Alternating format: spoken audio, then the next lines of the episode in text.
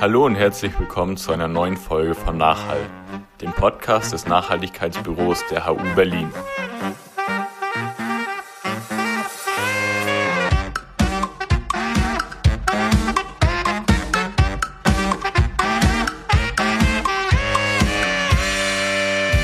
Da öffentliche Vorträge ein leichtes und entscheidendes Mittel darbieten, um die gute oder schlechte Verkettung einzelner Teile einer Lehre zu prüfen, so habe ich viele Monate lang erst zu Paris in französischer Sprache und später zu Berlin in unserer vaterländischen Sprache fast gleichzeitig in der großen Halle der Singakademie und in einem der Hörsäle der Universität Vorlesungen über die physische Weltbeschreibung, wie ich die Wissenschaft aufgefasst, gehalten. So Alexander von Humboldt in dem Vorwort zum Entwurf einer physischen Weltbeschreibung Band 1 1845 veröffentlicht. Die Vorlesung gehalten hat er circa 20 Jahre vorher, 1828. Und diese Vorlesungen waren legendär. In der Singakademie, man sagt bis zu 800 Zuhörerinnen und Zuhörer. Und das Augenmerk bzw. das Wichtige an dem Satz ist Zuhörerinnen. Denn die Universität hatte damals noch keine Studentinnen, es gab nur Studier Studenten. Heute sprechen wir von Studierenden. Und selbstverständlich müssen wir diesen Teil der Gleichberechtigung heute nicht mehr erfüllen und freuen uns hier viele Studierende, Studentinnen und Studenten unter den Zuhörern zu haben. Genauso wie bei Alexander von Humboldt ist heute der Senatssaal brechend voll. Eigentlich wollten wir in den parallelen Hörsaal 2097 übertragen, damit äh, wir hier sozusagen einfach nur angenehm auf Stühlen sitzen können und drüben im Hörsaal auch. Aber es passen doch gerade so alle hinein und in einem überfüllten Hörsaale jetzt wirklich die Atmosphäre zu haben, wie sie bei Alexander von Humboldt war, ist doch eigentlich sowieso viel besser.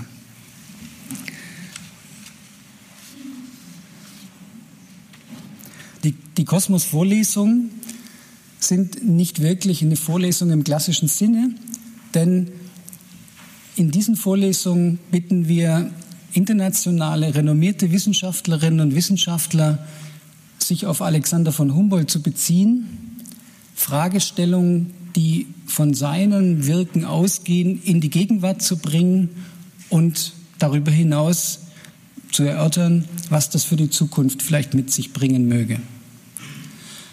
Anders als bei einer klassischen Vorlesung ist es so, dass wir nach dem Vortrag denselben auch zur Diskussion stellen. Das bedeutet, nach dem Vortrag von unserem heutigen Sprecher haben wir die Gelegenheit, mit ihm noch ein bisschen zu diskutieren, bevor Sie dann den Abend vor der Tür am Büchertisch oder bei einem Glas draußen im Foyer ausklingen lassen können. Jetzt möchte ich Ihnen den Sprecher des heutigen Abends vorstellen.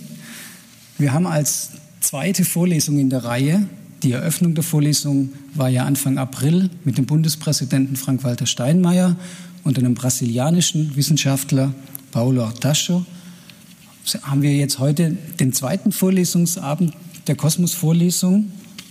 Und an diesem zweiten Abend haben wir als Sprecher Professor Dr. Wolfgang Lucht bei uns zu Gast. Ich möchte Ihnen Wolfgang Lucht kurz vorstellen.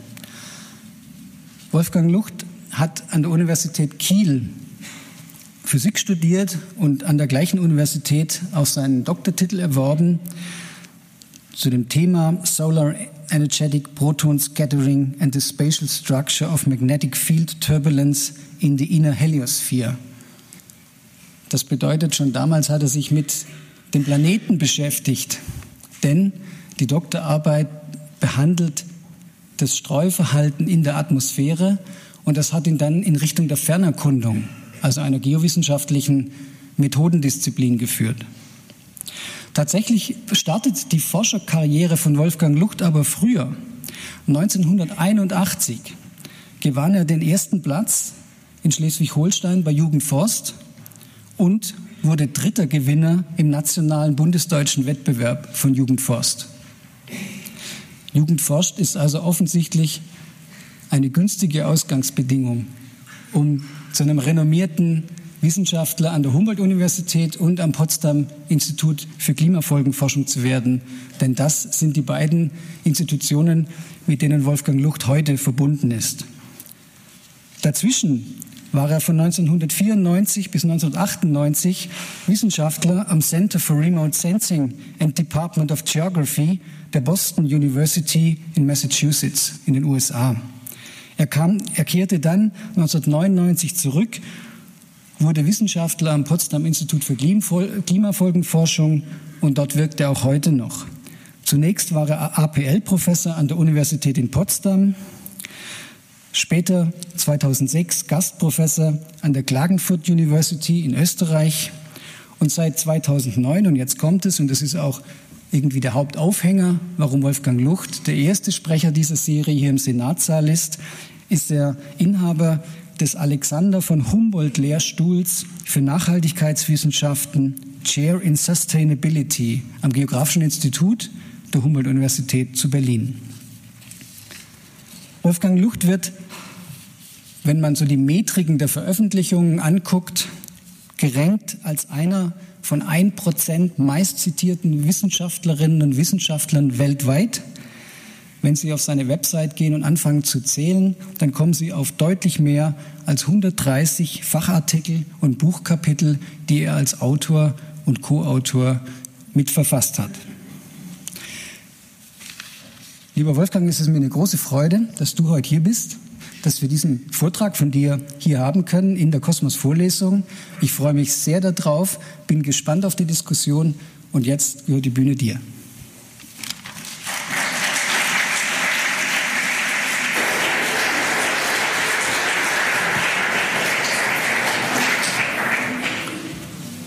Mal sehen, ob das Mikro an ist. Ja. Und das hier müsste man abschalten, sonst gibt es immer Rückkopplungen sonst muss ich mich so ein bisschen seitlich stellen. Ist nicht laut genug? Kann man überall verstehen? Gut.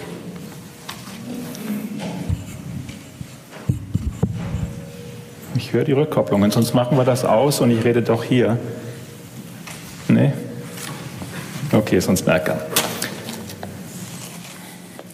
Am 21. September ungefähr 1802 befand sich Alexander von Humboldt mit seinen Gefährten, seinen Wegbegleitern unterwegs und er erwartete das große, große Ereignis, auf das er sehr, sehr lange hingefiebert hatte, nämlich, dass er endlich den Pazifik sehen würde. Und er schreibt, ähm, ich, das sind hier seine eigenen Texte. Können wir das nicht ausstellen hier? Sonst mache ich das doch anders. Ich mache das hier mal aus. Ist hier zu hören? Noch nicht. Okay. Irgendwas rückkoppelt. Ich zitiere hier aus seinen eigenen Texten, die er äh, später veröffentlicht hat. Und zwar schreibt er über diesen Tag im September 1802. Die Sehnsucht, nachdem wir nun schon 18 Monate lang ununterbrochen das einengende Innere des Gebirgslandes durchstrichen hatten. Endlich wieder der freien Ansicht des Meeres uns zu erfreuen, wurde durch die Täuschungen erhöht, denen wir uns so oft ausgesetzt waren. So oft wir gegen den mächtigen Bergrücken mit gespannter Hoffnung aufstrebend eine Stunde mehr gestiegen waren, versprachen wir des Weges nicht ganz kundigen Führer Unsere Hoffnung würde erfüllt werden. Die uns einhüllende Nebelschicht schien sich auf Augenblicke zu öffnen. Aber bald wurde aufs Neue der Gesichtskreis durch vorliegende Anhöhen feindlich begrenzt. Sie sehen, er läuft durch das äh, Gebirge. Er hofft immer gleich den Pazifik zu sehen, aber immer wieder ist Dunst im Weg, immer wieder ist der nächste Alpenpass doch noch mal eine Bergkette, verstellt ihm die Sicht. Äh, die Führer sind nicht ganz des Weges kundig. Eine Frustration folgt der andere und sie nähern sich diesem Punkt. Und dann geht es weiter. Als wir nach vielen Undulationen des Bodens auf dem schroffen Gebirgsrücken endlich den höchsten Punkt des Alto de Huangamaka erreicht hatten, erheiterte sich plötzlich das lang verschleierte Himmelsgewölbe. Der ganze westliche Abfall der Kordillere bei Chorias und Cascas mit ungeheuren Quarzblöcken von 12 bis 14 Fuß Länge bedeckt, die Ebenen von Chala und Molinos bis zu den Meeresufer bei Trujillo lagen wie in wunderbarer Nähe vor unseren Augen. Wir sahen zum ersten Male die Südsee. Wir sahen sie deutlich, dem Litorale nahe eine große Lichtmasse zurückstrahlend, aufsteigend in ihrer Unermesslichkeit gegen den mehr als geahnten Horizont. Der Anblick der Südsee hatte etwas Feierliches. Nach vielen Enttäuschungen der große Moment. Aber dann geschieht etwas Ungeplantes. Die Freude, welche meine Gefährten Bonpland und Carlos Montafur lebhaft teilten, ließ uns vergessen, das Barometer auf dem Alto Tohangamaca zu öffnen. Und das passiert Humboldt, der überall die Höhe maß, überall sein Barometer rausholte. Und da an dieser Stelle, wo er auf dem Pass den Pazifik sieht, dort vergisst er es. Und er muss schreiben, nach der Messung, die wir nahe dabei, aber tiefer als der Gipfel, in einer isolierten Meierei machten, muss der Punkt, wo wir das Meer zuerst gesehen, nur 8800 bis 9000 Fuß hoch liegen. Aber er hat auch eine Erklärung dafür, was in diesem Moment passiert. Er schreibt, in die Sehnsucht nach dem Anblick der Südsee vom hohen Rücken der Andenkette mischte sich das Interesse, mit welchem der Knabe schon auf die Erzählung von der kühnen Expedition des Vasco Núñez de Balboa gelauscht.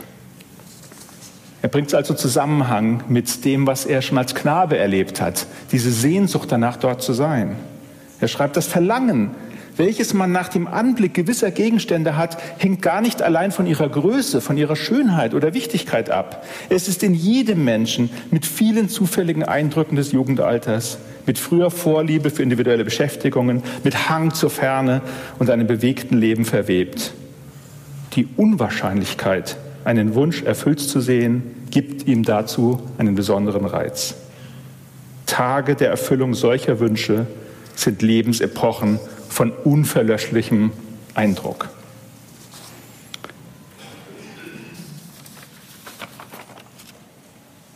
Es ist also ein Moment, an dem er steht und in die Ferne guckt, in dem er die Gesamtheit der Welt, dessen, was er sieht, in sich aufnimmt aber dieser Augenblick ist zutiefst persönlich aus seiner Lebensgeschichte heraus motiviert.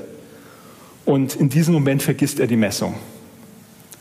Weil es etwas um etwas Größeres geht, um die größere Synthese dieses Moments. Es geht auf in etwas, das weit hinausgeht über diese Zahl, die er gemessen hätte. Und was er hinterlassen hat von diesem Moment ist nachher, er hat es verarbeitet, diese größere Synthese in seinen Büchern.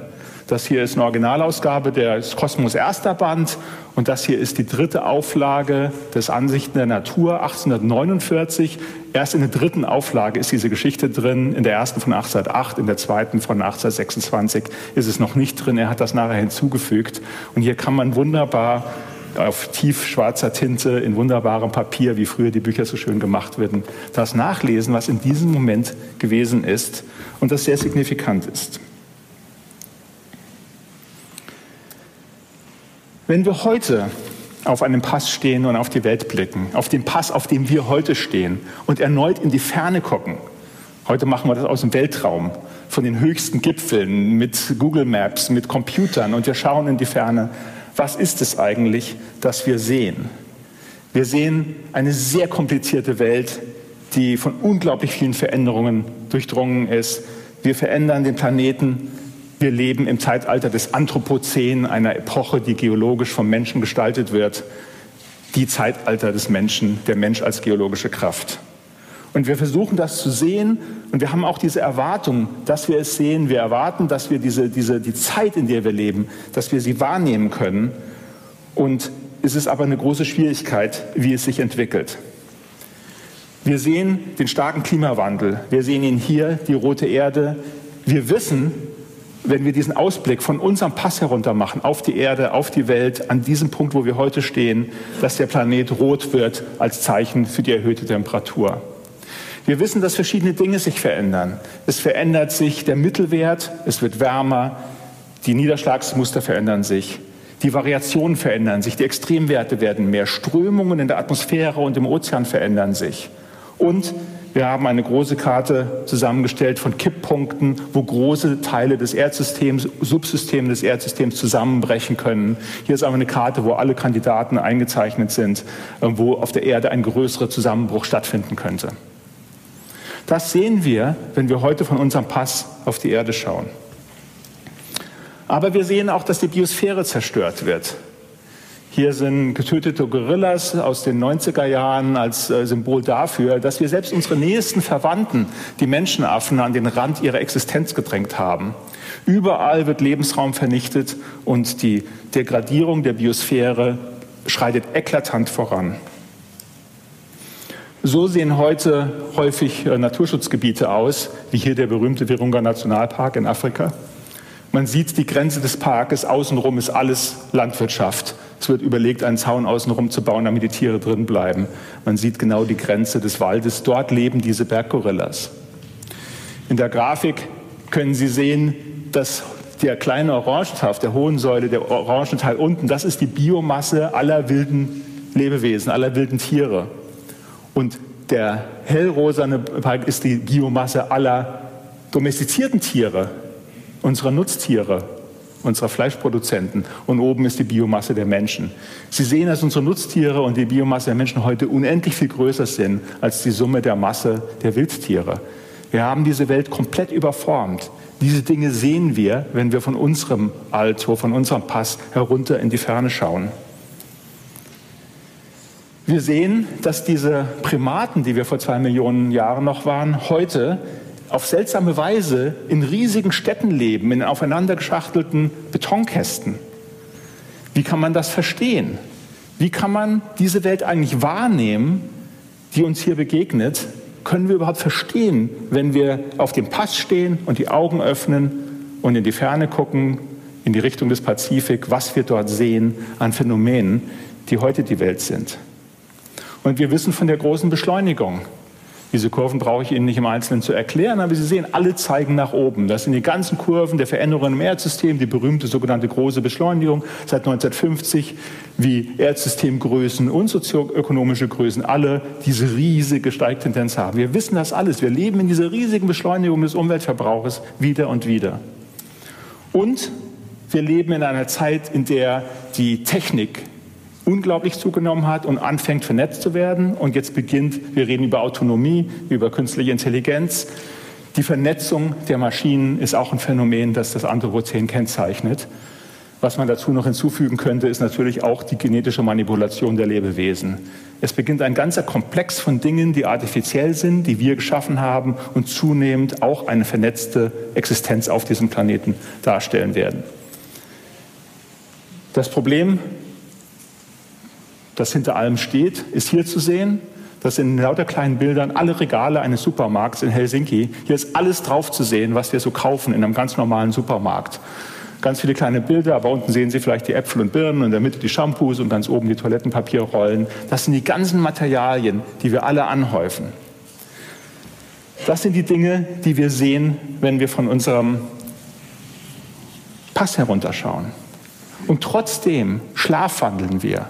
Wir stehen auf diesem Pass und schauen auf die Erde und es ist irgendwie, als ob wir schlafwandeln, weil wir wissen es, aber es geschieht wenig. Wir nehmen es gar nicht richtig auf. Wir sind festgefangen in unseren eigenen Geschichten, in unseren eigenen Hintergründen und können dieses Phänomen Anthropozän gar nicht richtig begreifen. Und es ist genau an dieser Stelle, wo Alexander von Humboldt uns, glaube ich, helfen kann. Denn wenn wir in die Ferne gucken, dann haben wir nicht nur im Moment, dass da immer wieder viele verstellende Berghänge sind, die uns davor, ja, die es uns schwierig machen, zu sehen, was zu sehen ist. Wir haben, wenn wir auf die Welt schauen, dieses gleißende Licht, das uns entgegenleuchtet, wie bei Humboldt vom Pazifik, wo dieser, diese Sonnenkugel gleißend zurückleuchtet und eigentlich die Details gar nicht so richtig zu sehen sind. Und wir haben etwas, wenn man in der Ferne guckt, wenn man sehr hoch ist, dass je weiter man schaut, liegt ein Dunst über der Landschaft. Es ist nicht so, dass man von weiter oben überall mehr Details sieht, sondern man sieht auch mehr Dunst und eine Unschärfe. Und wenn wir auf dieses Anthropozän schauen, von der Höhe unserer Zeit herab, dann ist klar, dass je weiter wir schauen, desto größer wird der Dunst, die Unklarheit, was wir eigentlich sehen. Das heißt, es geht nicht darum, wenn man auf dem Pass steht, dass man dann den großen Überblick hat, sondern es gibt viele Hindernisse, es ist immer eine reale Situation und viele Dinge sind nicht wirklich greifbar. So erleben wir auch das Anthropozän. Und dann haben wir möglicherweise schlechte Führer oder Führer, die sich ihres Weges nicht ganz sicher sind. Wir wissen nicht genau, wo wir stehen und in welche Richtung wir schauen müssen und wie lange es dauert, bis wir wirklich den Ausblick haben.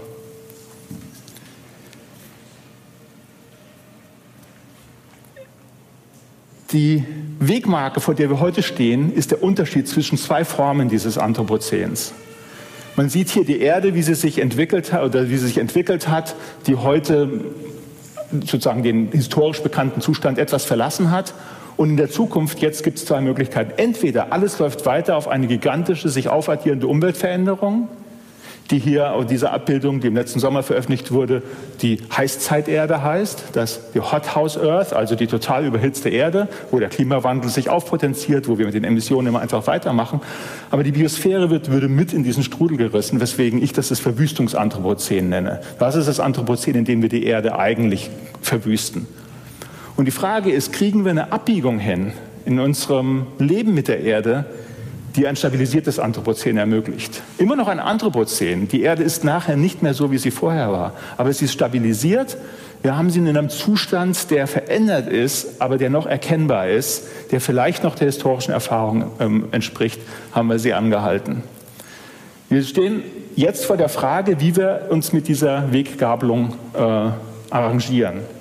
Und ich möchte ein bisschen darüber sprechen, welche Verführungen uns daran hindern, diese Weggabelung wirklich klar zu sehen. Warum wir auf diesem Pass stehen, aber vor lauter Nebel und äh, gleißendem Gegenlicht nicht richtig sehen, was Sache ist und wie man damit umgehen kann. Da fällt mir ein, dass am etwas fast nicht ganz 500 Jahre vorher Francesco Petrarca, der größte mediterrane Dichter und, und Sprachinnovator, ähm, am 26. April 13, 36 auf den Mont Ventoux stieg, dem höchsten Berg der Provence. Und er stieg da hoch, wie er sagt, um zu sehen, was man von oben sehen könne. Und das ist eine ikonografische Reise, die in der westlichen Kulturgeschichte so als, als der Beginn der Wahrnehmung von Landschaft steht. Denn als er oben ist, ist er total überwältigt und schreibt auch wieder, es ist, als ob er aus einem Schlaf erwache, als ob er aus der Betäubung erwache und er sieht die Landschaft vom Rhonetal bis zum Mittelmeer, bis rüber in Richtung Pyrenäen vor sich liegen und ist völlig überwältigt.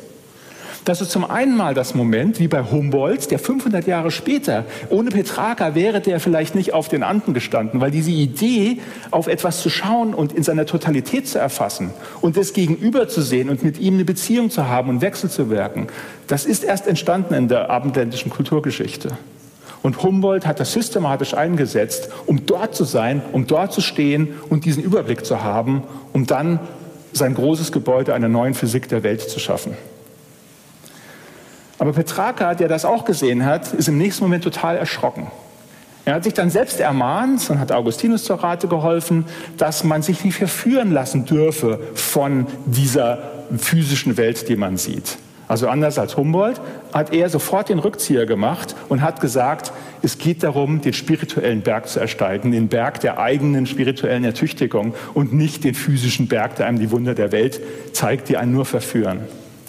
Es sind also beides Dinge drin. Einmal, dass man überhaupt die Welt als ein Gegenüber wahrnimmt, dass man das einem begegnen kann. Und heute ist unsere große Aufgabe, kann uns so die Welt begegnen? Kann uns so der Planet begegnen? Wie können wir die Erde wahrnehmen von unserem Pass? Mit allem Dunst, mit den Führern, mit den Bergketten, mit dem gleißenden Licht. Wie können wir die Welt eigentlich wahrnehmen, damit sie, wir als Gegenüber sie erleben können, um mit ihr ein Verhältnis einzugehen und auszuhandeln, wie wir mit ihr eigentlich umgehen?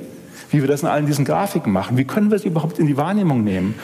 Und gleichzeitig haben wir bis heute diese Figur, dass sofort diese Trennung stattfindet, wie bei Petrarca, dass es eine Trennung gibt zwischen der materiellen Welt, die verführt, die uns auf die falschen Wege führt, uns nur mit Sehnsüchte erfüllt, und dass es eigentlich um das Spirituelle ging, um das Kulturelle, um das Gesellschaftliche, um das, was uns innerlich erbaut und dass man das auseinanderhalten müsse.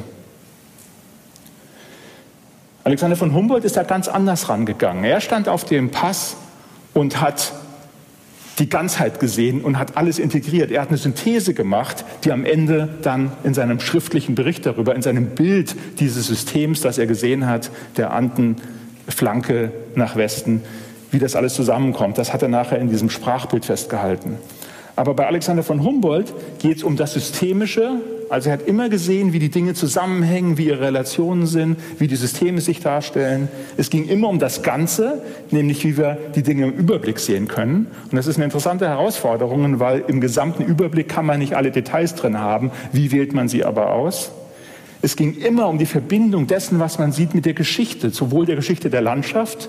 Ihm war sehr wichtig, dass jede Landschaft als System gesehen, als Ökosystem gesehen aus der Geschichte kommt, aber auch er als Betrachter kommt aus seiner Geschichte. Schon als Knabe hat er davon geträumt. Und ihm war es sehr wichtig, diese Schnittstelle zwischen der Welt und seiner Wahrnehmung der Welt in unserem Gehirn, also diese, dieses Interface zwischen dem, was draußen ist und der Wahrnehmung, die wir haben. Er hat sich sehr damit beschäftigt, wie wir diese Eindrücke eigentlich einsinken lassen. Er hat eben nicht nur Barometermessungen veröffentlicht und Tabellen und Listen und Zahlen, sondern er hat, was er Tableaus nannte, er hat diese Sprachgemälde gemacht, Ansichten der Natur, konstruierte Bilder, damit es in unserem Gehirn eindringen kann als eine Darstellung. Aber was wählt er aus? Was schreibt er? Wie macht er das? Ich kann nur nebenbei erwähnen, das ist bis heute ein großes Problem. Wenn ich ein Computermodell des Erdsystems baue, was ein Teil meiner wissenschaftlichen Aufgaben ist, welche Sachen machen wir rein?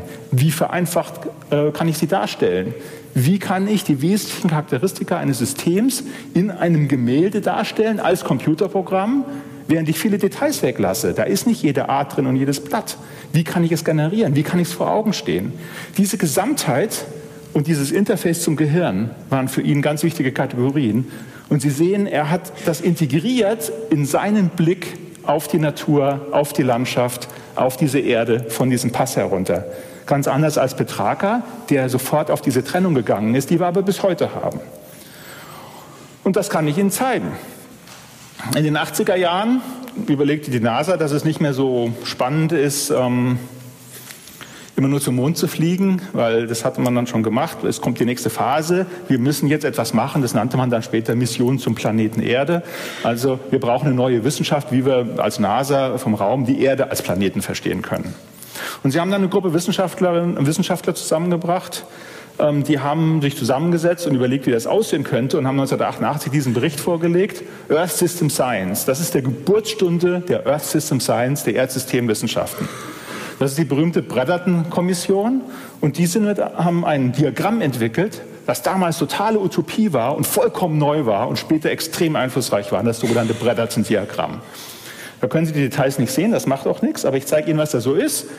Zum ersten Mal wurde in einem Diagramm zusammengefasst die Physik und die Chemie, hier die Biogeochemie, und Atmosphäre, Ozean und die Landoberfläche in einem zusammenhängenden Schema. In jeder Disziplin arbeiteten getrennt, die Wissenschaftler getrennt. Hier zeigte man, dass die Physik mit der Chemie zusammenhängt, die Atmosphäre mit dem Ozean, mit dem Land und dass ein Erdsystem eine Einheit ist eine physikalisch-chemische Präsenz in einem System. Damals gab es dafür nicht die Beobachtungssysteme, es gab nicht die Computermodelle, es gab nicht die Wissenschaftsorganisation. Es war eine komplette Utopie, jemals dieses gesamte System darzustellen.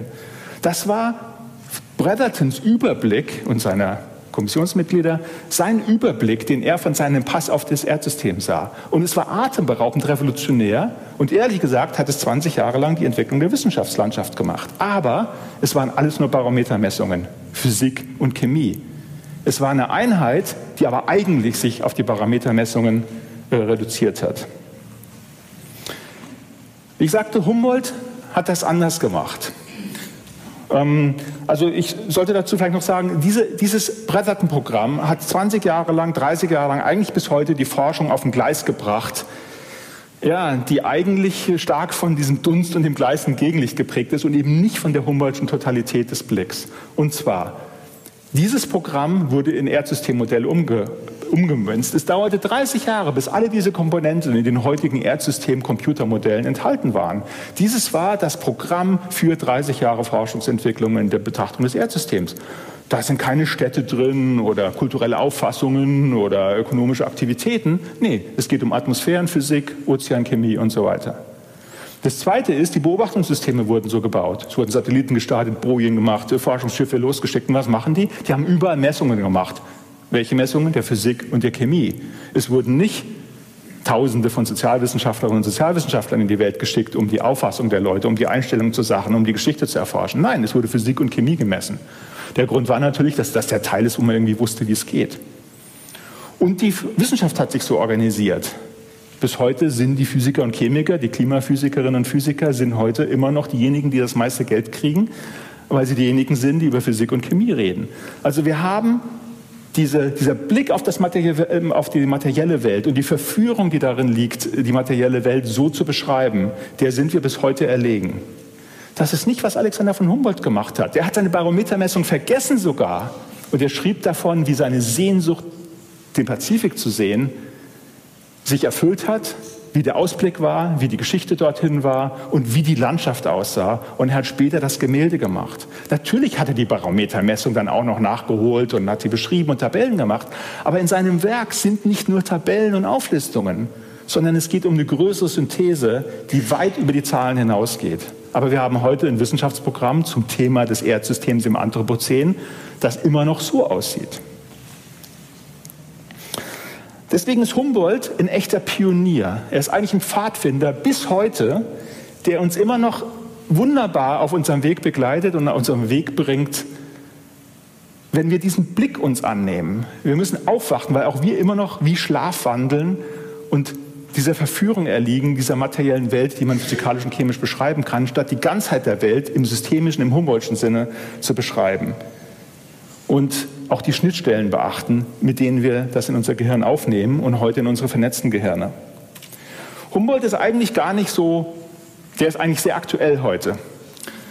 Weil er steht am Anfang 1800, das ist ja genau die Zeit, wo das mit den fossilen Brennstoffen losging. Also das ist ja genau die Zeit, wo zum ersten Mal Industrialisierung begann. Das Problem, was heute unser Hauptproblem ist. Also er steht eigentlich am Anfang zeitlich genau in dieser Periode, wo die heutigen Weltprobleme ihren Anfang genommen haben und ist daher eigentlich sowas wie unser Bruder in dieser Phase der Menschheitsgeschichte. Und es ist eben auch der Beginn dieses neuen ganzheitlichen Blicks, den wir brauchen, der eben nicht nur Physik und Chemie ist, sondern der Ansichten der Natur, Ansichten des Anthropozäns produziert, so wie er das von der Höhe seines Passes in Guangamaka gemacht hat. Als er losging, wusste er schon, was er wollte. Er wollte eine neue Physik der Erde schaffen. Und Physik heißt ja nicht Physik, wie wir sie verstehen, sondern Physik, also die physische Präsenz des Erdes. Er wollte die Erde als Totalität, als Erscheinung finden. Und um das zu machen, musste er sich auf den Weg machen und wohin gehen und ein Projekt starten. Er musste in Aktion sein, er musste einen Prozess haben, er musste dort sein. Letztlich war es nicht so wichtig, ob es der Orinoco war oder ob es in Indien gewesen wäre oder wenn er vielleicht nach China gefahren wäre. Er wusste vorher, was er suchte, aber er konnte es nur konkret dort finden, wo er diesen Ausblick hat, wo er diesen Überblick hat. Und wie ich immer sage, wenn er einen Schmetterling am Orinoco beschrieben hat, dann doch nicht, weil es ihm um diesen Schmetterling ging, das auch, aber weil dieser Schmetterling ganz exemplarisch Dinge klar gemacht hat über die Struktur der Welt, nämlich dass der Schmetterling Teil des Systems ist, dass er Teil dieser großen Landschaft ist, dass die Landschaft ein Landschaftssystem darstellt, ein Ökosystem darstellt, das aus der Geschichte kommt und so ist, wie es ist, wegen bestimmten Dingen. Und wenn wir es mitnehmen, dann reicht es nicht, den Schmetterling mit Zahlen zu beschreiben oder aufzuspießen, sondern wir müssen diesen Zusammenhang darstellen. Aber wie? Wir können ja nicht eine lange Liste machen, alle Details, alles mit hochaufgelösten Pixels fotografieren, sondern wir müssen ein Bild schaffen, nämlich eine Erzählung, eine Ansicht der Natur produzieren, die uns das Wesentliche des, des Charakters dieser Landschaft vor Augen stellt. Und wenn wir heute aufs Anthropozän blicken und immer noch schlafwandeln, weil wir immer noch auf die Physik gucken, weil wir immer noch das Materielle von dem Spirituellen trennen, haben wir eigentlich schon diesen Blick auf das Anthropozän von unserer Passhöhe herab, die Humboldt uns empfohlen hätte, wenn er heute wieder wäre, wie ich vermute. Das ist die Herausforderung. Und deswegen ist Humboldt so ein Vordenker, weil er als auch da ein Pionier war. Er stand am Beginn dieses ganzheitlichen Blicks. Wenn man mal bedenkt, dass zur selben Zeit Goethe lebte, Goethe saß in Weimar und schrieb an klassischen Dramen, die natürlich auf ihre Weise genauso die Welt vorstellen und zu Recht bis heute super berühmt sind. Aber er saß in Weimar und schrieb an klassischen Dramen. Wenn man sich mal vorstellt, Goethe hätte auf dem Andenpass stehen können. Was hätte er dann geschrieben? Ich finde es total faszinierend, dass das gleichzeitig ist. Oder Hölderlin kämpfte da gerade um seine seelische Gesundheit und schrieb unglaublich abstrakte Gedichte darüber, wie sich das Ideelle mit dem Praktischen verbinden müsse, um eine neue Kultur, um eine neue, eine neue Zeit zu beginnen. Das war eine ganz andere Art von mentaler Verarbeitung. Aber Humboldt war in Südamerika. Er war hingefahren und stand auf diesem Pass. Also da sieht man, wie sozusagen diese Zeit losging, zu der wir heute noch gehören. Das Anthropozän ist meiner Ansicht nach, und das ist sozusagen eine wichtige Botschaft, die ich aus diesem ableite, ist ein Designproblem. Es ist nicht die Frage, wie managen wir das, wie machen wir es mit der Physik, sondern das Anthropozän ist eine Herausforderung darüber, wie wir es designen. Es wird häufig gesagt, wir müssen die Erde bewahren, wir müssen die sozialen Fragen lösen, wir müssen unsere Freiheiten bewahren. Und dann müsste man nur ein paar Dinge richtig machen und dann kommt das schon hin. Aber die Frage ist doch, unter welchen Bedingungen ist das überhaupt möglich? Welchen ganzheitlichen Blick brauchen wir eigentlich, um diese Aufgabe zu meistern? Und was sind die Prinzipien dieses Designs des Anthropozäns? Wie entwickeln wir dieses Bild, dass es die Eigenschaften hat, den wesentlichen Kern zu treffen welche Dimensionen hat das? Wie müssen wir sie darstellen? Wie können wir sie in unser Denken nehmen, so dass wir später ein erfolgreiches Anthropozän, ein stabilisiertes Anthropozän produzieren können? Im Anthropozän steht das Wort Anthropos drin. Deswegen ist es schon mal absurd, wenn man nur über Physik und Chemie redet, nur über Klimaphysik, ja, die, die großen Computermodelle. Wo ist da Anthropos? Der Mensch. Es geht um Zivilisation. Das, was passiert, ist ja ein Phänomen der Zivilisation. Jetzt ein Phänomen der Technisierung. Wo ist eigentlich der Blick auf diese Technisierung, auf diese Zivilisation? Wo ist die Koevolution zwischen unseren Gesellschaften und dem Planeten Erde? Ein umfassendes Verständnis von beiden Seiten. Unsere Computermodelle haben das nicht. Und was ist eigentlich mit diesen ganzen Werten und Ambitionen, mit dieser Sehnsucht des Knaben Humboldt etwas zu sehen? Was ist mit unseren Sehnsuchten dem Planeten gegenüber, unserer Zukunft gegenüber, der Zivilisation gegenüber? Wie bauen wir die ein?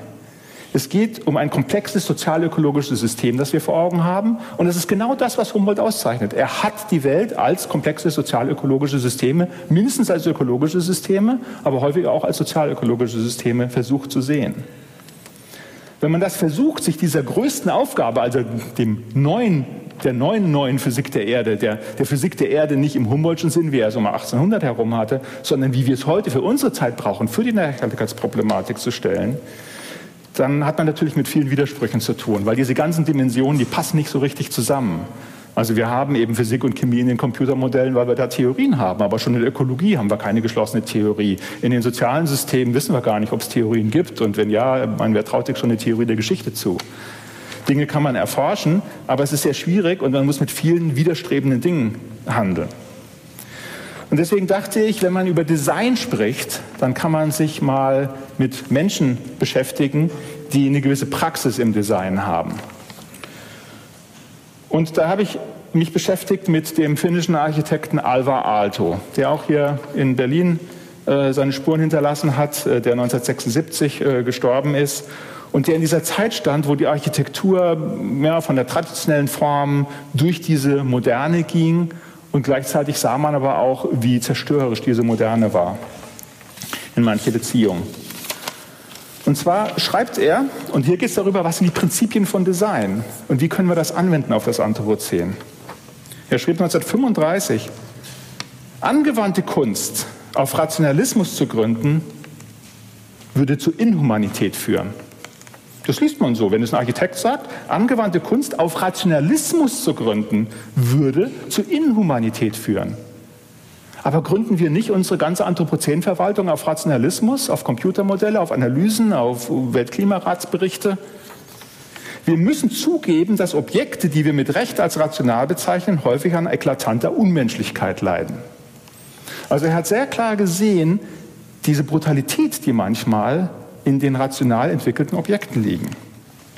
Und ein Beispiel dafür, das er anführt in seinen Vorträgen, ist zum Beispiel dieser Stahlrohrstuhl.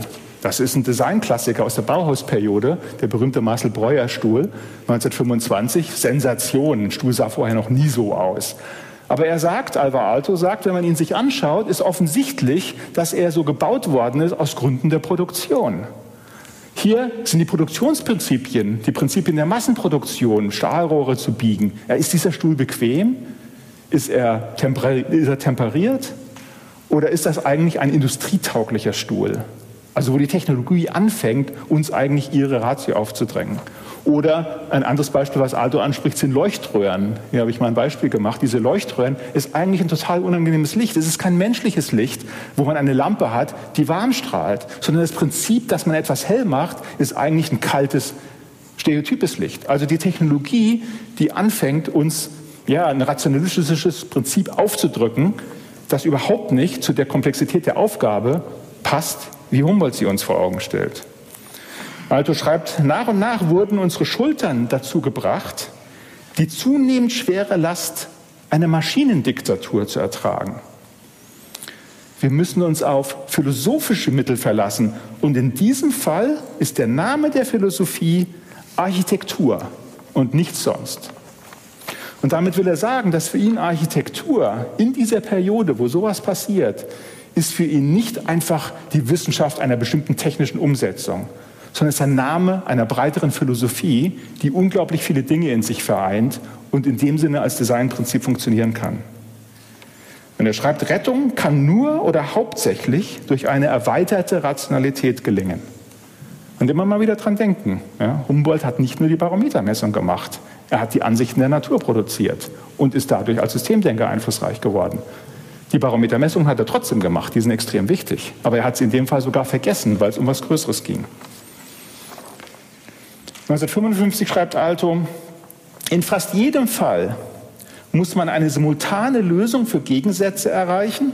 Nahezu jede Aufgabe des Designs betrifft Dutzende, oft Hunderte, manchmal Tausende verschiedene und widersprüchliche Elemente, welche nur durch den Willen des Menschen in eine funktionale Harmonie gezwungen werden. Diese Harmonie kann mit keinem anderen Mittel erzielt werden als jenem der Kunst. Also für ihn ist das Designproblem ganz offensichtlich nicht eine Frage von rationalen Abwägungen, sondern von mit an Bord nehmen der verschiedenen häufig widersprüchlichen Elemente, die in einem Designproblem sich anbieten. Wenn man also ein Gebäude entwickelt, dann geht dort ein Mensch hinein. Er hat eine Vorgeschichte, er hat ein bestimmtes Budget. Natürlich gibt es auch die Bauphysik. Aber er wird es im Winter betreten, er wird es im Sommer betreten, er wird Gäste haben, er wird dort essen, er wird dort schlafen. Es geht um Psychologie und viele solche Dinge. Beispiele dafür sind, die Alto behandelt hat, wie gestaltet man das Verhältnis zwischen Natur und Kultur. Welches Verhältnis ist hier zwischen Innen und Außen? Wie ist der Außenraum dieses architektonischen Gebäudes, das man hineingesetzt hat, im Verhältnis zu dem Ort, wo er hineingesetzt wird? Alto hat immer studiert, wo er Gebäude hinsetzt und wie die Landschaft dort liegt und wie er das aufgreifen kann. Und wie kann man etwas von dem draußen nach drinnen nehmen und etwas von dem drinnen draußen spiegeln, weil man natürlich gestaltet. Aber wie macht man das so, dass die beiden Seiten miteinander in eine Beziehung gesetzt werden? Und er sagt eben, das geht nicht mit rationalen Mitteln, sondern nur mit den Mitteln einer Kunst oder auf der Basis erweiterter Rationalität. Wie kann man Geschichte und Moderne verbinden? Wie kann man die klassischen Bausubstanzen, die Architekturtraditionen einer Gegend, eines Landes verbinden mit der Moderne, die natürlich, man will ja nicht so bauen wie vor 100 Jahren. Mit, wie kann man das miteinander verbinden, sodass man nicht diesen kompletten geschichtslosen Schnitt hat, den wir hier in Berlin überall sehen? Wie verbindet man die Gesellschaft und das Individuum? Der Einzelne, der in dem Haus ist, aber der Einzelne auch als Teil einer Gesellschaft. Was drückt das aus? In welcher Beziehung steht er zu seinen Nachbarn? Wie kann man zusammenwohnen? Aber wie kann er persönlich dort leben? Er hat nur das eine Leben, aber er ist Teil einer Gruppe. Tradition und Innovation. Wie kann man das, was sich traditionell bewährt hat, immer wieder aufgreifen und gleichzeitig aber auch Innovation Raum machen? Das sind diese Spannungen. Standardisierung und Vielfalt. Ja, natürlich in Architektur ist Standardisierung ein großes Thema. Gerade heute wird das wieder sehr groß. Aber die Vielfalt ist natürlich ist lebendige, aber Vielfalt erfordert halt immer einzelne Lösungen. Universelles und Regionales. Wie kann man eine Sprache für die Welt schaffen und trotzdem soll nicht jeder Ort gleich aussehen? Intellektuelles und Emotionales. Wie kann man die Schärfe des intellektuellen Verstands mit der Emotionalität, die im realen Wohnen da ist, miteinander verbinden. Oder eben Rationales und Intuitives. Dinge, die man so auf Anhieb versteht, gegenüber Dingen, die sich einem erschließen.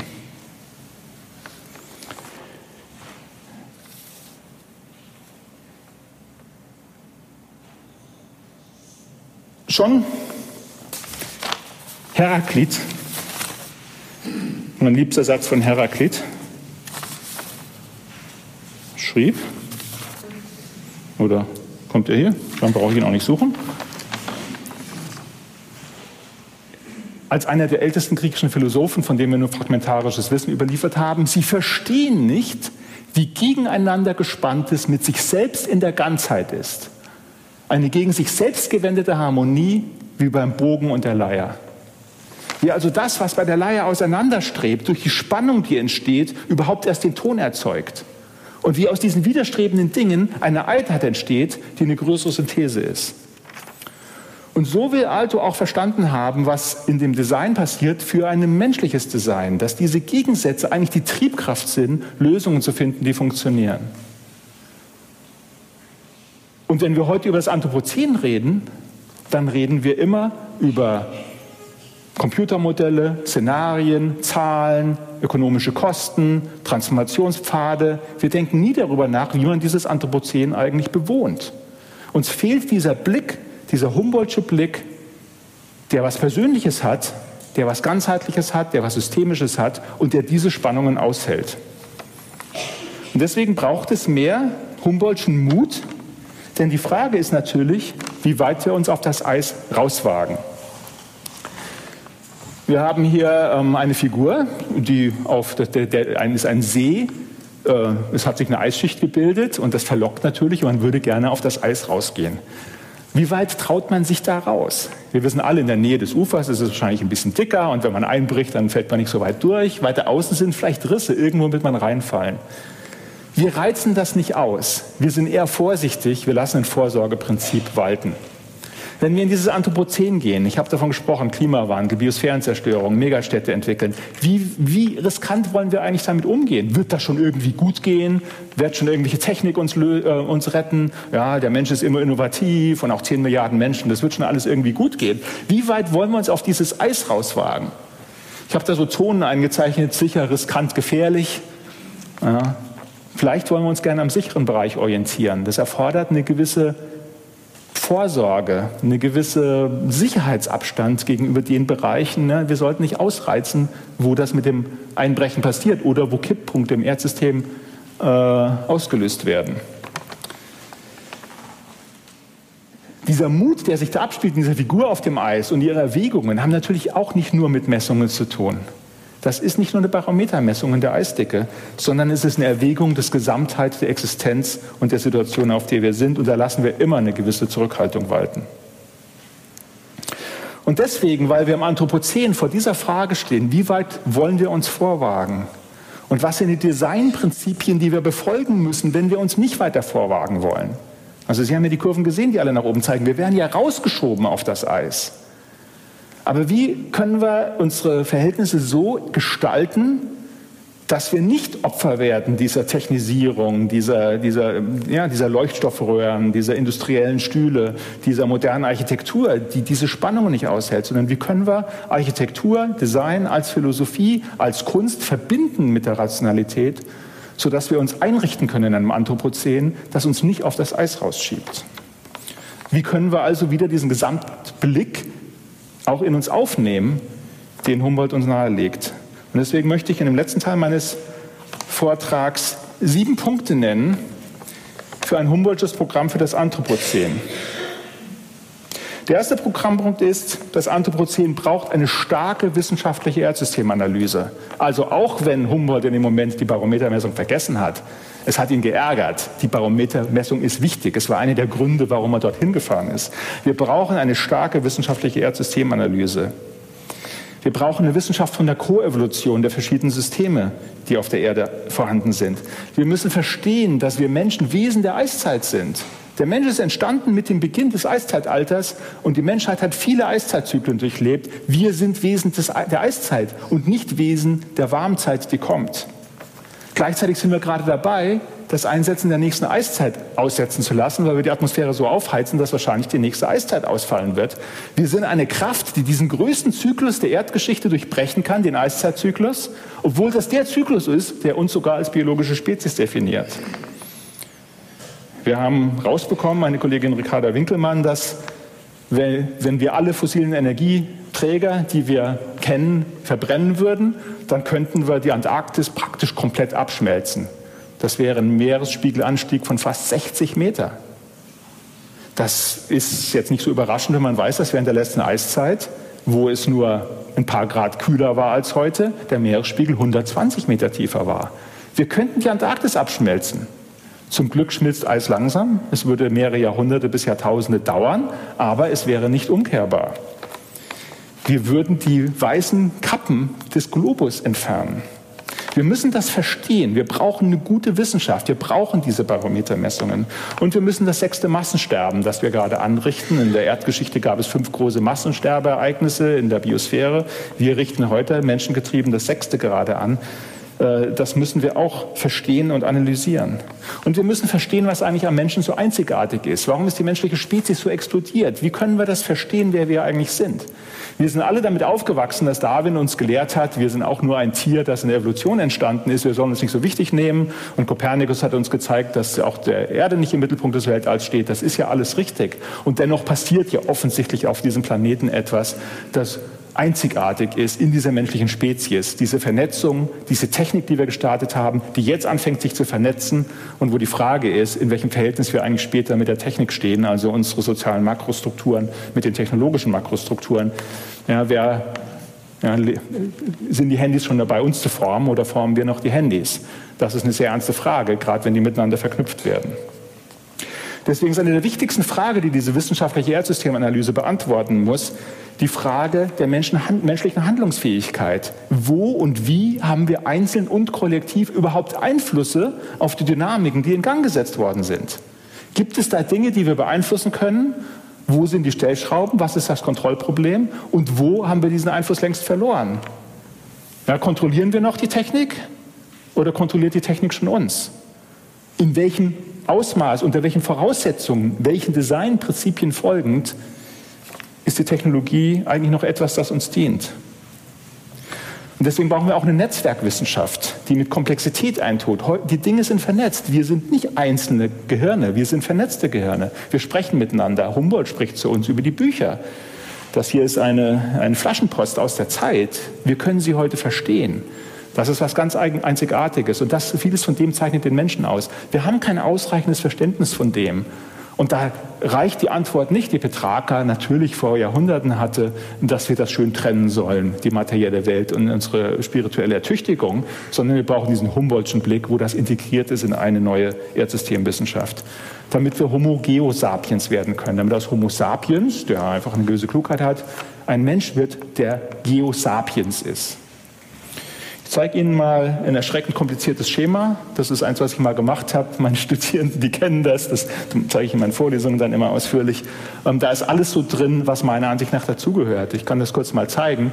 Das ist die ganze Erdgeschichte. Geosphäre und Biosphäre, ein unheimlich eng zusammen sich entwickelndes System. Die Geosphäre hat die Biosphäre hervorgebracht, aber die Biosphäre hat die Geosphäre komplett umgestaltet. Der Planet Erde ist ein lebender Planet und nicht ein Planet mit Leben, sondern ist ein lebender Planet. Nichts auf diesem Planeten kann, kann man verstehen, wenn man nicht das Leben mitdenkt. Gleichzeitig ist dieses System häufig gestört worden. Es gab Meteoriteneinschläge, Vulkanausbrüche, es gab biologische Übergänge. Und aus diesem System, das eigentlich die gesamte Menschheits äh, Erdgeschichte ähm, äh, durch ähm, sich entwickelt hat, wurde, eine, wurde die Anthroposphäre geboren, nämlich durch das Bewusstsein des Menschen, durch unsere kumulative Kultur, durch unsere Kommunikationsfähigkeit wurde hier die Anthroposphäre geschaffen, die Welt des Menschen, die aber zunächst mal auf sich selber bezogen war. Wir machen unsere Kultur, unsere Ökonomie, machen wir so unserem eigenen Zweck und ignorieren den Rest ein bisschen. Und diese Anthroposphäre hat die Technosphäre hervorgebracht, unsere Instrumente und heute eine ganze Welt von miteinander verbundenen Instrumenten, unsere Infrastrukturen, unsere Städte, unsere Autos, unser Internet. die Zulieferketten, die globale Wirtschaft. Ähm, alles Dinge, die aus sozialer Organisation hervorgegangen sind und ein eigenes Leben so stark annehmen, dass man sie heute als Sphäre bezeichnen kann. Und diese Technosphäre wird gespeist von Material- und Energieströmen. Wir schicken den Großteil unseres Materials und unsere Energie nicht in unsere Körper, damit wir leben können, sondern der Großteil des Material- Energiebedarfs, den wir haben, mit dem bedienen wir unsere Technosysteme. Ja, und diese Material- Energieströme, die werden natürlich aus der Umwelt entnommen und verändern dort die Umwelt. Auf der einen Seite Extraktion und Ernte, da wird die Landoberfläche total umgekrempelt, die Habitate vernichtet. Auf der anderen Seite kommen Emissionen und Abfälle raus, da kommen die Umweltgifte raus, da kommt das CO2 raus, was den Klimawandel ausführt. Und so koppeln wir an Geosphäre und Biosphäre inzwischen an in einem Ausmaß, dass das Gesamtsystem in Bewegung gerät. Das ist praktisch die gesamte Geschichte der Zivilisation. Und wir sind dabei, den ganzen Planeten in diesen Übergang zu treiben, wo die Sprache, die zunächst mal den Menschen ausgezeichnet hat, und mit der Natur nicht viel zu tun hatte, sondern wir haben uns einfach untereinander unterhalten, ähm, wird immer mehr zu einer materiellen Sprache. Die Sprache, die wir haben, die drückt sich immer mehr materiell aus. Wir prägen der Erde eine materielle Sprache auf, eine materielle Präsenz. Ja, das, the American Way of Life drückt sich materiell aus, auch der Western Way of Life, auch viele andere. Und gleichzeitig wird die Natur massiv kolonisiert. Die Aufgabe der Erdsystemanalyse, der wissenschaftlichen Erdsystemanalyse, die wir brauchen, ist, wie verhält sich dieses System eigentlich? Welche Zustände kann es annehmen? Welche Möglichkeiten haben wir von innen heraus, dieses System zu beeinflussen? Denn was wir natürlich wollen, ist, dass die Geosphäre und Biosphäre sich innerhalb gewisser planetarer Belastungsgrenzen nur verändert, also nicht beliebig stark verändert, sondern sich zwar verändert, aber nur bis zu einem gewissen Punkt. Wie können wir also die Veränderung dieser oberen äh, äh, Dynamik ähm, unter Kontrolle halten? Und gleichzeitig haben wir unten natürlich die berechtigten Aspirationen der Menschheit auf ein gutes Leben, auf materiellen Wohlstand, auf Energiesicherheit und so weiter. Das sind ja sehr berechtigte Forderungen. Und die Frage ist, wie kriegt man diese Ambition von unten mit dem von oben zusammen? Und da sieht man, mit Alto gesprochen, dass es ein Designproblem ist. Wie muss man dieses System so designen und wo sind unsere Einflussmöglichkeiten, dass diese Ziele erreichbar sind? Oder systemanalytisch gesprochen, unter welchen Voraussetzungen in diesem System hat dieses Problem eigentlich eine Lösung?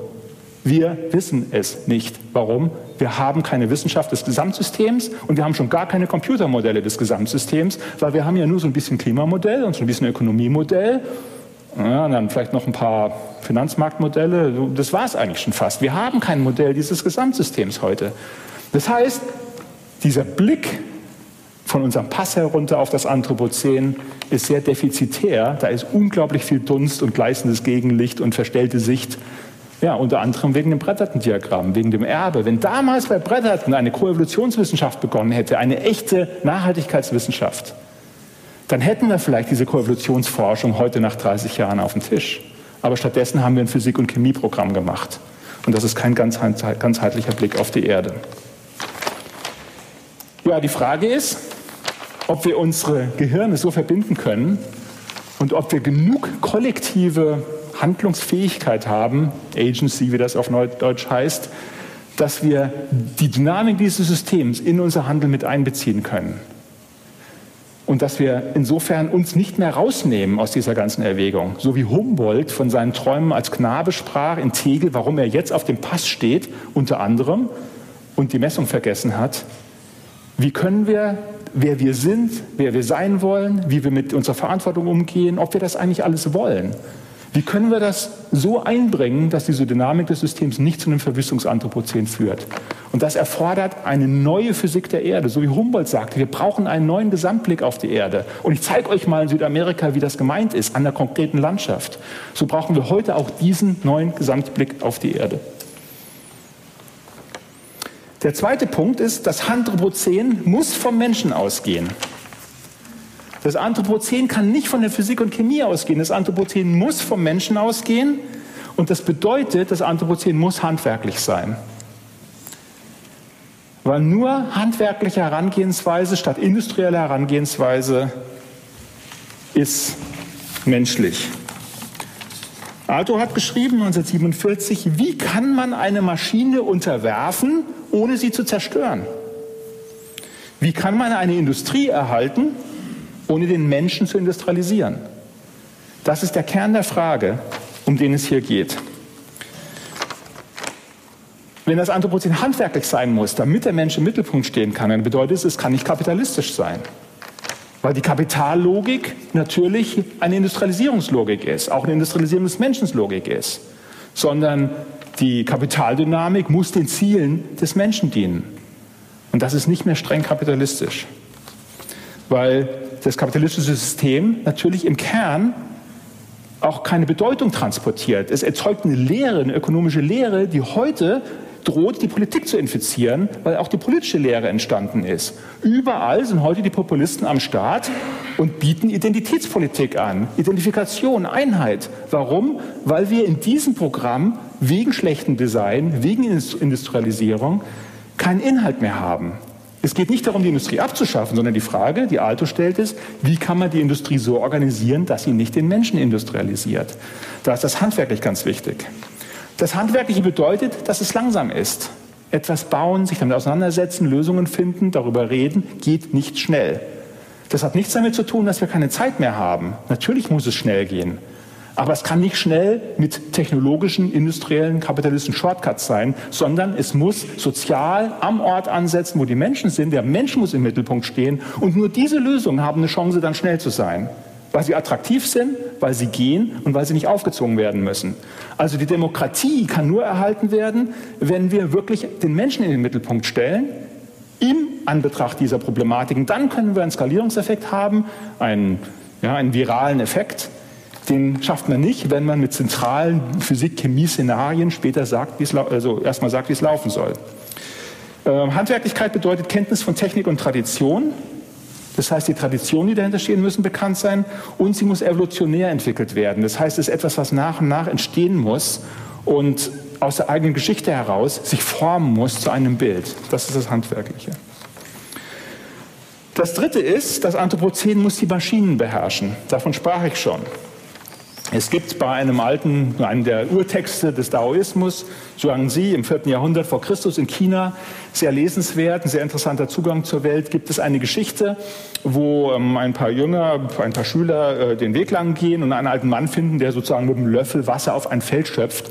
Und sie sagen, Mensch, alter Mann, du kniest hier und schöpfst, das ist total ineffektiv. Da gibt's doch so ein Ding, da hat man unten einen Beutel und da kannst du das Wasser rausschöpfen mit einem langen Hebel dran und das ganze Wasser kannst du aufs Feld machen. Da kannst du die hundertfache Fläche bewässern, ja, dann brauchst dich nicht so anstrengen. Und dann sagt der alte Mann als Antwort darauf, ja, denkt ihr, ich bin vollkommen bescheuert. Natürlich weiß ich, dass es eine Wasserpumpe, ein Wasserhebe-Instrument äh, gibt. Aber er sagt, ich habe meine Lehrer sagen hören, wo Maschinen sind, sind Maschinen Sorgen. Wo Maschinen Sorgen sind, entstehen Maschinenherzen. Mit einem Maschinenherz in der Brust ist verborgen, was einfach und rein ist. Ohne das Einfache und Reine aber kennt der Geist keine Ruhe. Wir müssen uns vor diesen Maschinenherzen und den Maschinensorgen hüten. Das Anthropozän muss die Maschinen beherrschen. Viertens, das Anthropozän muss erkennen, dass menschliche Freiheit mit Würde und Integrität der Natur zu tun hat. Die Natur hat eine Würde, die wir ihr zusprechen. Und also das ist, ich, wir sollten uns nicht anmaßen zu denken, wir wüssten, was die Natur für einen Zweck hat und ob sie einen Zweck hat. Aber sie hat eine Würde, die wir ihr zusprechen, und zwar deshalb, weil ohne dieses Zusprechen einer Würde der Natur wir keine Würde haben. Und die Integrität in der Veränderung von uns und von der Natur ist wirklich wichtig. Es geht um diese dreifache Gesundheit. Gesundheit des Planeten, Integrität des Planeten, die Integrität der Gesellschaft, die mit schlechter Architektur, sieht man in jedem Wohnblock nicht gelingt und auch um Anthropozän in der industriellen Massenproduktion nicht gelingen wird, und die Gesundheit unseres eigenen Körpers. Also wo sind die Designlösungen, die den eigenen Körper parallel mit dem Planeten und der Gesellschaft äh, ja, auf einem integren, würdevollen Pfad führen? Das ist die Designaufgabe. Dazu gehört auch unser Verhältnis zu den Tieren im Übrigen. Also die Massentierhaltung ist in, der, in dem Fall einfach etwas, was auch industriell ist. Das ist vollkommen unwürdig. Und ähm, ja. Nummer fünf. Im Anthropozän geht es ums Ganze. Und zwar dreifach um das Ganze der Erde. Das ist das mit der ganzen Physik der ganzen Erde. um das Ganze der Erde, um das Ganze des Menschen und um das Ganze des Lebens. Deswegen geht es um diese Dreiheit, nicht nur die Einhaltung planetarer Belastungsgrenzen, sondern auch die Nutzung zivilisatorischer Möglichkeiten. Also auch die Zivilisation als Ganzheit ist etwas, was ein Partner ist zur Bewahrung der Integrität der Erde. Und wir müssen uns wieder in eine Beziehung zur Biosphäre setzen. Also wir müssen wieder diese, diesen neuen Kontakt zu unserem, zum Lebendigen finden. Denn der Mensch ist im Sinne dieser Ganzheit, wo es auch um das Ganze des Menschen geht, nicht nur um seine Würde, sondern um seine Existenz, ähm, bin ich der Ansicht, dass der Mensch eben eine Kraft des Lebens sein sollte und nicht eine Kraft des Todes. Aber das sind wir heute häufig. Und wie Donna Haraway, die feministische Theoretikerin, dann dazu schreibt, make kin, not babies. Also wir sollten unsere Verwandtschaft, unsere Beziehung zu den anderen Lebewesen entwickeln und bauen und so miteinander umgehen, statt mit Erbschaftsfolgen zu arbeiten in der heutigen Welt. Was wir daher brauchen, ist, dass der Rechtsstaat sich zu einem Umweltstaat entwickelt. Wir haben in der Rationalität, in, in, der, in der Geschichte, in der Aufklärung, haben wir zwei große rationalistische Programme in die Tat umgesetzt. Also die Aufklärung hat in, mit der Rationalität zwei Programme gestartet. Zum einen die modernen Naturwissenschaften und zum zweiten den modernen Rechtsstaat. Und beide haben eine gewisse Befreiung und eine gewisse Aufklärung gebracht. Aber beide sind eben rationalistisch und in dem Sinne haben sie diese ganze Vollheit des menschlichen Daseins, die Alexander von Humboldt auf dem Pass gesehen hat und beschrieben hat, hinter sich gelassen. Deswegen soll man diese rationalistische Aufklärung natürlich nicht abschaffen. Die hat ja unsere Freiheiten gebracht. Aber wir müssen uns erinnern an das, was davor an Ideen zum guten und umfassenden Leben war. Wie führt man ein gutes Leben? Das Erste, was die rationalistische Aufklärung gebracht hat, ist die Freiheit, die Rechtsfreiheit, der Rechtsstaat, ein hohes Gut. Wir brauchen keinen König mehr, wir haben einen Rechtsstaat. Das wurde häufig danach als wirtschaftliche Freiheit verstanden. Im ganzen 19. Jahrhundert gab es eine Riesendiskussion, ob eigentlich die soziale Frage Aufgabe des Staates sei. Ist der Staat nur etwas, der Fürsorge geben muss oder brauchen wir einen Sozialstaat? Da sind Leute für ins Gefängnis gegangen. Dann hat sich der Rechtsstaat weiterentwickelt zu einem Sozialstaat zu einem sozialen Rechtsstaat. Und jetzt kommt diese dritte Aufgabe. Wir brauchen jetzt den sozialen Umweltrechtsstaat. Der Staat muss, und das ist wieder ein großer Kampf, weil es natürlich nicht gesehen wird, diese ökologisches, das ökologische Fundament aller Zivilisation mit in sein Aufgabenportfolio nehmen, aus den Gründen, die noch vor der Aufklärung über ein gutes Leben uns das äh, ja, zum eigenen Erhalt äh, anheimgeben. Ähm, das ist heute umstritten, weil heute immer noch gesagt wird, Umweltschutz gehe zu Kosten von Freiheitsrechten und so weiter. Sehen wir in der Dieseldiskussion und überall sonst auch. Aber diese Weiterentwicklung des Staates zu einem sozialen Umweltrechtsstaat ist das, was dran ist. Der sechste Punkt ist, die Maßnahmen des Anthropozän müssen konkret sein. Sie müssen also eine architektonische Philosophie sein. Wir müssen die Barometer aufstellen. Wir brauchen was Konkretes. Zum Glück ist der größte Feedback im Erdsystem das, was zwischen unseren Ohren passiert, nämlich die vernetzten Gehirne. Das ist immer noch der größte Feedback, der die größte Gestaltungsmacht für die Zukunft hat. Und deswegen müssen wir in dieser Beziehung konkret sein und uns konkreten Aufgaben stellen. Wir müssen diese Barometer aufstellen. Wir brauchen die Dekarbonisierung, wir müssen die Artenvernichtung stoppen, wir müssen unsere Stoff- und Energieflüsse kontrollieren und in Grenzen halten. Und wir müssen diese Agenda des guten Lebens, der Teilhabe, also die ganze soziale, die partizipative, die Teilhabefrage, müssen wir ernsthaft angehen mit sehr konkreten Maßnahmen. Und siebtens, das Anthropozän braucht neue Kosmologien. Die Verbindung zwischen der Wissenschaft, zwischen dem, was wir wissen und dem, was wir fühlen und dem, wie wir leben und so, wie wir unseren Zweck auf diesem Planeten verstehen, diese Verbindung ist das, was wir brauchen, weil es heute nicht mehr verantwortbar ist, wenn man vom Wissen absieht. Aber nur das Wissen, wie ich dargestellt habe, reicht nicht aus. Etwas, was für Alexander von Humboldt vollkommen selbstverständlich war. Es geht um Ambitionen, um Träume, um Sehnsüchte, und die müssen in einer Resonanz stehen mit dem, was wir wissen. Es muss eine Übersetzung geben zwischen diesen Sachen und dem Wissen. Und dann sieht man, dass das Anthropozän eine Designfrage ist. Alexander von Humboldt hat uns so viel als Pionier zur Verfügung gestellt darüber, wie wir diese gesamtheitlichen Bilder konstruieren und nicht zuletzt eben dadurch, dass er in Büchern solche gesamtheitlichen Tableaus präsentiert hat, die alle diese Dimensionen, ich würde mal fast sagen, entspannt integrieren. Wir folgen diesem Programm heute nicht. Also die Erde im Kosmos, der Mensch auf der Erde, der Mensch im Kosmos. Wie ist das eigentlich alles gemeint, wenn wir von unserem Pass herunterschauen?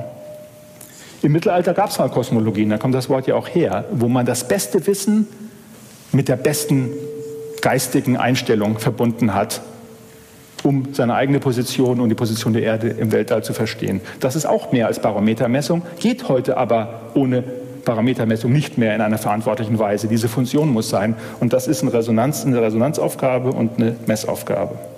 Weil no one is coming to save us. Wenn wir zurück zum Pass sind, wir sind zurück auf Alexander von Humboldts Pass. Wir stehen alle am Ende mit zwei Füßen auf diesem Boden als einzelne Menschen auf dem Alto de Guangramaca und schauen runter. Zum ersten Mal in unserem Leben sehen wir den Pazifik. Heute sehen wir in die Zukunft des Anthropozän mit allem drum und dran.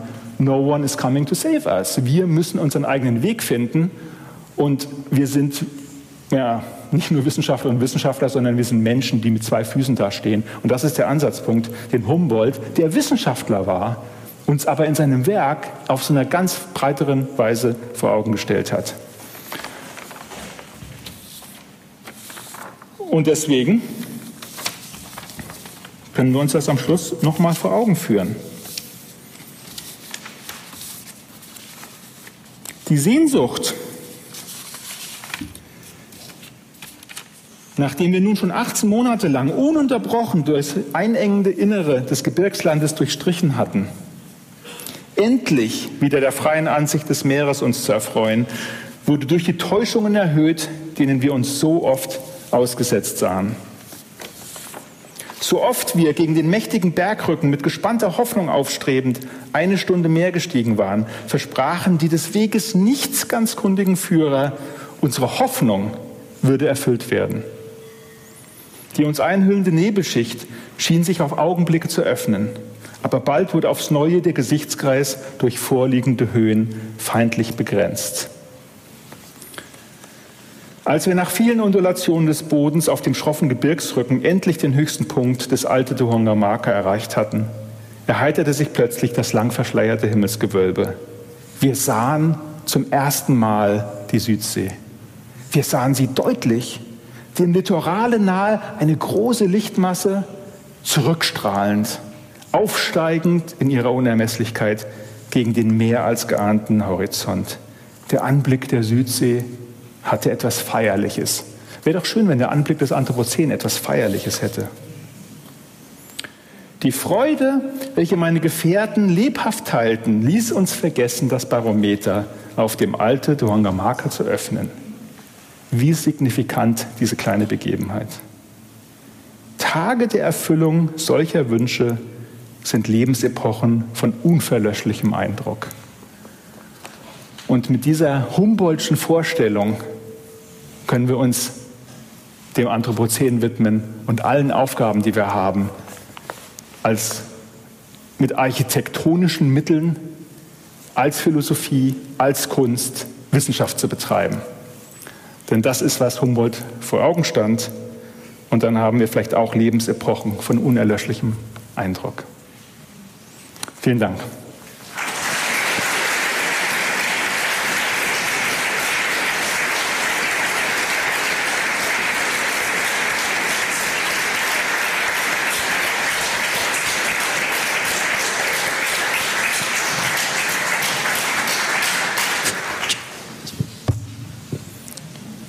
Lieber Wolfgang Lucht, was für ein großartiger Bogen von Alexander von Humboldt in das Anthropozän. Mir war keine Sekunde langweilig. Was für eine spannende Reise, auf die du uns mitgenommen hast. Vielen Dank. Und ich kann mir gut vorstellen, dass doch die ein oder andere Frage offen geblieben ist, die wir dem Referenten in den nächsten Minuten noch stellen wollen und gerne noch ein paar Minuten mit ihm diskutieren können.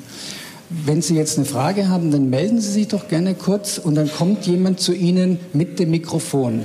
Und zwar sprechen Sie bitte erst, wenn Sie das Mikrofon haben, denn wir zeichnen die ganze Veranstaltung auf und die Tonspur Ihrer Frage wird nur dabei sein, wenn Sie wirklich in das Mikrofon sprechen.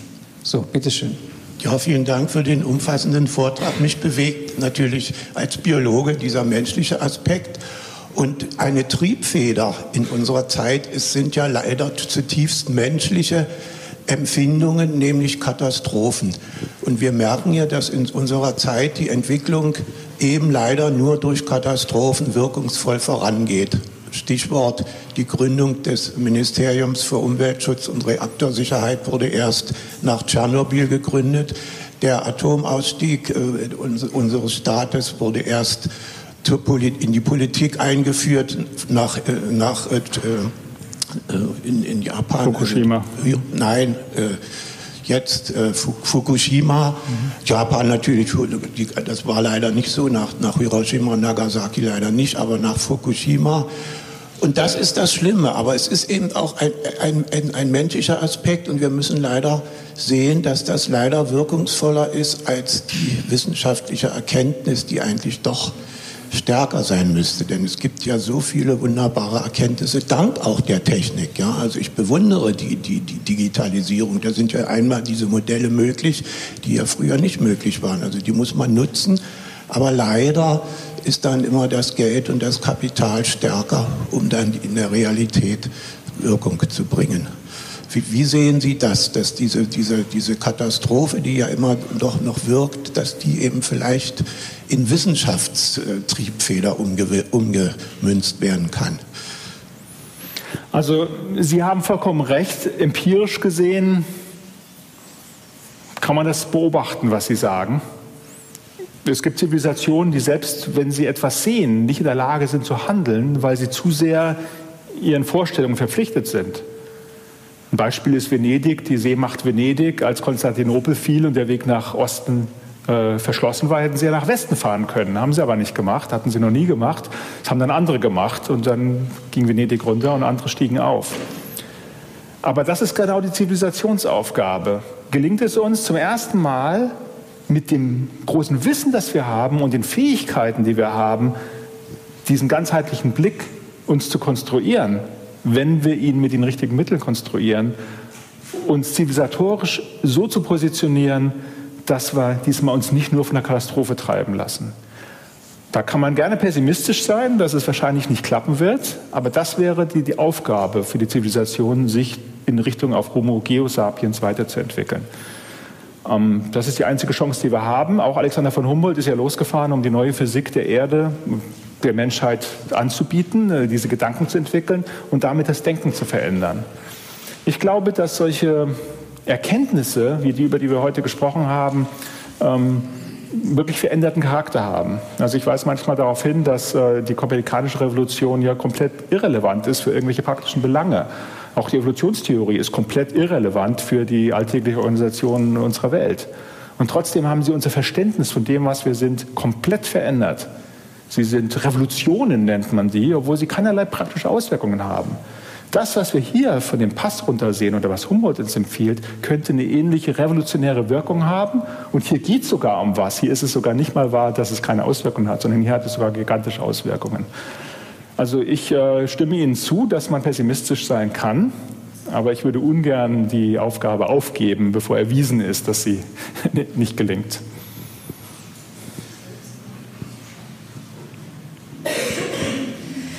Dankeschön, das war total ähm, spannend. Ähm, Sie haben ja auch ähm, davon geredet, wie wichtig es ist, diese ganzheitliche neue Wissenschaft zu finden und zu verstehen. Und da stimme ich total zu. Ähm, aber womit ich mich so ein bisschen beschäftigt habe als Recherchethema, ist, dass diese, mm, dass es eigentlich zwei unterschiedliche Welten sind. Einmal da ist die Wissenschaft und die Leute, die die Wissenschaft studieren und die mhm. Klimatologen, die verstehen, was unserem Planeten passiert und die ganze, der ganze Rest der, der Weltbevölkerung, der denkt, okay, die Wissenschaftler, die wissen, was sie machen, aber ich weiß nicht so ganz genau, was da eigentlich passiert. Und dazwischen muss ja auch mediiert werden oder ähm, eine Übersetzung eigentlich von dem Wissenschaftlichen zu den Normalbürger, so in der Art. Also wo haben Sie vielleicht das Gefühl, da gibt es eine Verantwortung für die Medien oder für diejenigen, die das praktisch übersetzen, sodass jeder das verstehen kann und nicht nur die Leute, die das studieren. Aber deswegen habe ich von Architektur gesprochen, weil Weil Architektur ist eben nicht nur Technologie oder Bauphysik oder Statik. Natürlich muss man die Statik eines Gebäudes berechnen. Natürlich muss man wissen, welche Eigenschaften die Materialien haben. Man kann nicht einfach vor sich hin konstruieren. Aber es muss eine Architektur sein, die, in der man wohnen kann. Und wir werden das Anthropozän bewohnen. Wie konstruiert man also etwas? Also die Diskussion, in der Alto ähm, involviert war, das war einerseits sozusagen diese Industrialisierung der Architektur, diese traditionslose Moderne eigentlich, und auf der anderen Seite aber der neue Formalismus, wo die freien Formen, die neuen Plastiksachen sehr poppig, sehr vielgestaltig, aber eigentlich auch keinen Inhalt gemacht hat, sondern es war verspielt, aber hat eigentlich, ja, was hat das mit den Menschen zu tun, wenn man irgendwelche komisch geformten Kunstobjekte hat? Das sind interessante Räume, aber sie sind nicht bewohnbar. Eine nüchterne Bewohnbarkeit eines Gebäudes oder des Anthropozäns muss von dieser menschlichen Perspektive ausgehen, von dem handwerklichen. Und Alto hat gesagt, wie ich vorgelesen habe, dass das diese, die Aushandlung dieser Widersprüche bedeutet für Lösungen, die in dieser Situation sinnvoll sind. Und diese Spannungen sind nachher das, was auch die Welt antreibt. Also sie sind nicht Probleme. Machen wir aus. Ähm, also in diesem Sinne glaube ich, da, da sollten wir anfangen. Und deswegen ist Wissenschaft notwendig, sogar absolut essentiell notwendig, wie auch die Bauphysik und die Baustatik notwendig ist. Aber es ist nicht die eigentliche Aufgabe, sondern es ist eine Kulturaufgabe, es ist eine Zivilisationsaufgabe, es ist eine Zeitgeistaufgabe. Und die erfordert eben, dass wir nicht nur Barometermessungen machen, sondern die fordert, dass wir uns diese Erfahrung aussetzen. Warum es so signifikant ist, dass Humboldt von seinen Träumen als Junge in Tegel sprach, dass er mal auf den Pazifik schaut. Diese Geschichte muss der Ausgangspunkt sein. Und dann brauchen wir natürlich auch die Barometermessung. Wir hätten noch Zeit für eine oder zwei kurze Fragen, wenn Sie mögen.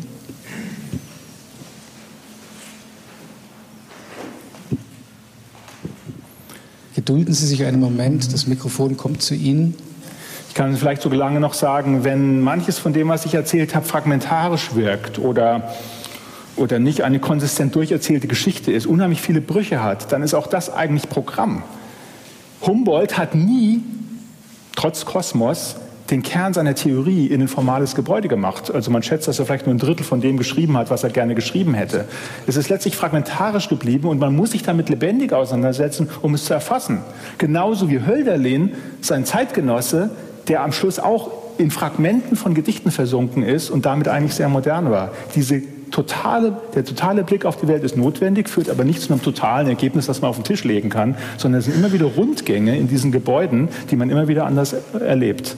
Insofern ist auch das Teil des Programms. Jetzt. Ja, ich hätte insofern noch eine Frage. Äh, wenn man sich überlegt, wie heute die Menschheit lebt, wie sie sich beschäftigt, äh, der Reisewahn auf der Welt, Berlin lebt davon zwar gerade, aber äh, dann muss man ja irgendetwas anderes den Menschen geben, inhaltlich. Können Sie sich vorstellen, dass nicht auch insofern ganz stark eine soziale Revolution, ein anderes Zusammenleben eigentlich wieder entstehen muss, wenn man so will, eher eine Rückentwicklung als äh, diese hohe Selbstständigkeit und das Herumirren auf der Erde? Also ich weiß nicht, ob wir von Rückentwicklung sprechen müssen. Es ist in jedem Fall eine Vorwärtsentwicklung, aber ist, ich glaube nicht, dass wir sagen können, dass wir unglaublich erfüllte Leben führen. Wir fühlen, wir führen äh, Leben in Sicherheit und in Abgesichertheit und wir leben länger als je, das ist an sich ein hohes Gut. Also wer bedroht ist, wer unsicher lebt, wer Hunger leidet, äh, das ist eine schwierige Situation. Aber wir haben, es ist uns nicht gelungen, jenseits dessen ein rundes, erfülltes Leben zu führen. Also da gibt es keinerlei Hinweise darauf, dass äh, die Menschen in verschiedenen Kulturen der Erde, auch in verschiedenen Wirtschaftssituationen jetzt, dass die einen glücklicher sind als die anderen. Und dann gibt es noch diese ganze andere Weisheit auf der Erde, die uns alle möglichen Dinge empfiehlt. Also diese Auseinandersetzung damit, was eigentlich ein gutes Leben bedeutet und was eine, eine vollkommene Persönlichkeit bedeutet und in welchem Verhältnis sie dann dazu steht, dass man seine Erde den Kindern hinterlassen möchte und nicht einfach nur einen Verwüstungsanthropozän. Und darum geht es. Ich meine, Fridays for Future, die Schülerinnen und Schülerbewegung, die sagt das jetzt gerade. Es ist unsere Zukunft. Wir werden das erleben und ihr seid diejenigen, denen eure eigenen Anliegen wichtiger sind. Was man da jetzt machen soll, ist eine schwierige Frage. Diese Designaufgabe des Anthropozän ist super kompliziert. Da gibt es keine schnellen Antworten drauf. So sollte das auch nicht klingen. Aber es muss nach gewissen Prinzipien laufen und dass es die Aufgabe ist, das wird eingefordert. Also von daher glaube ich, dass schon eine gewisse Unruhe zu spüren ist. Die Frage ist, ob die erstmal populistische Formen annimmt oder ob sie sozusagen ja, erweitert rationale aufklärerische Formen annimmt, aber im Humboldtschen Sinne aufgeklärt und nicht in einem schmalspurigen industriellen Sinne.